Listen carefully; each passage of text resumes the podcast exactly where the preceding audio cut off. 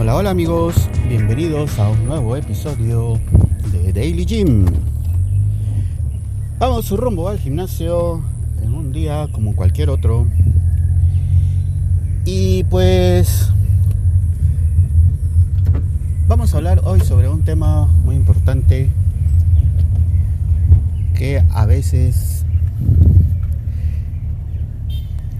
veo que puede ser muy común dentro de las filas de los asistentes en el gimnasio.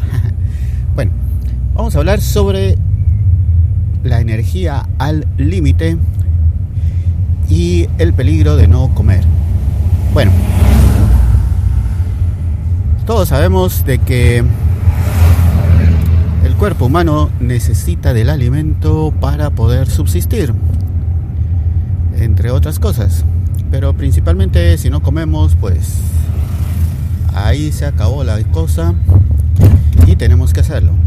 El problema está en que en esta vida moderna que llevamos actualmente, la alimentación no es muy saludable y pues eso ya todos lo sabemos, los tipos de comida chatarra que hay y las formas artificiales, digámoslo así, de comer y qué sé yo, cuántas cosas más. Pero incluso esa comida es mejor a no comer nada, porque más de algo de energía nos aporta, pero si no comemos, pues no tenemos energía, así fácilmente. Bueno, y aquí viene todo esto.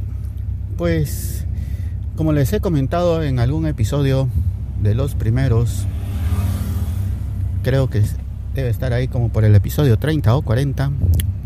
Bueno, mejor escúchenlos todos.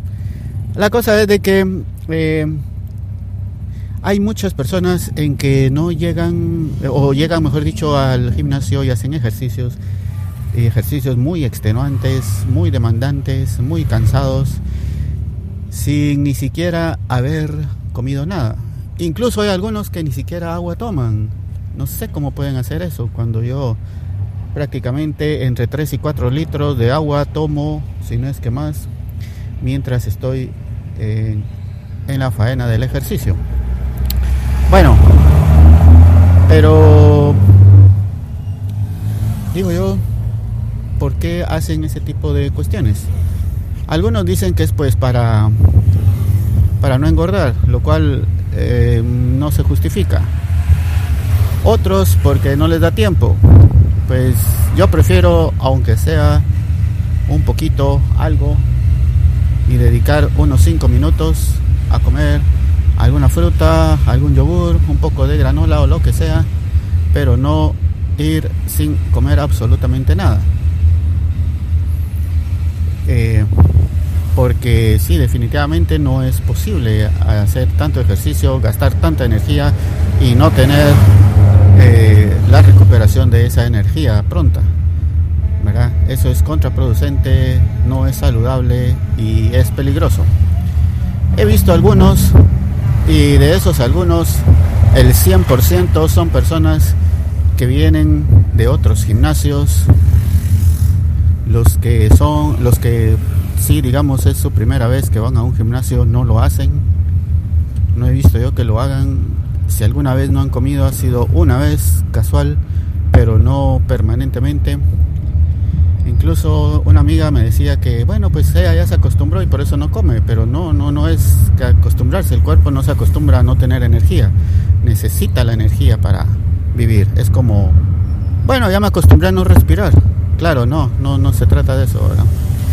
Bueno, entonces todos los que vienen de otros gimnasios traen esa mala costumbre que a alguien se le ocurrió en alguno de esos gimnasios donde los conocimientos de los instructores son empíricos, donde no están preparados ni certificados, ni siquiera estudiados en el tema del el ejercitamiento y de la salud y hacen cualquier barra, barra basada, de las cuales he visto muchas. Afortunadamente no son la mayoría, pero sí hay un buen número. Eh, he visto varios que han llegado al punto casi del desmayo. No, no sé, pero estoy casi seguro de que alguien sí ya se habrá probablemente desmayado, tal vez dentro de, dentro de los baños, que es a donde van a descansar algunos. Pero sí se les nota en el rostro cómo están en el límite de sus energías. Y digo yo, ¿qué ganan con eso? Es más lo que pierden que lo que ganan. El tiempo de recuperación es mucho más largo y pues no están disfrutando. Deberíamos ir al gimnasio a disfrutar, a divertirnos, a hacer algo agradable que nos guste y no a estar sufriendo. Ya para sufrir tenemos suficiente con nuestra vida cotidiana para que agregarle más sufrimiento a donde no hay. Pero bueno, así son muchos, no sean ustedes de esos.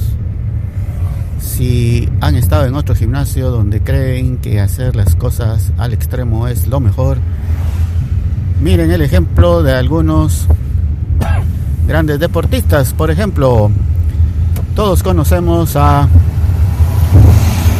Sylvester Stallone, conocemos a Arnold Schwarzenegger, ambos grandes físico-culturistas, y ellos no hacían ejercicios extenuantes, no se mataban, sí hacían constantemente, se dedicaban a eso, y entrenaban de forma científica, no a lo loco, no a mata coche como decimos acá.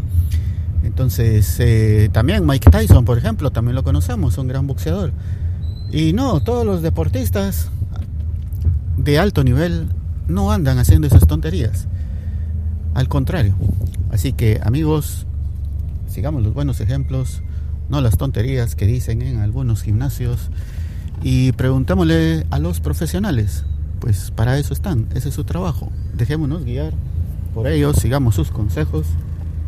Y pues en este gimnasio los instructores se certifican, están capacitados y pues aunque no lo estén, y aunque no fuera así, usemos una cosa que se conoce como sentido común. Bueno amigos, gracias por escuchar este episodio de Daily Gym. Ya llegamos hasta la próxima. Adiós.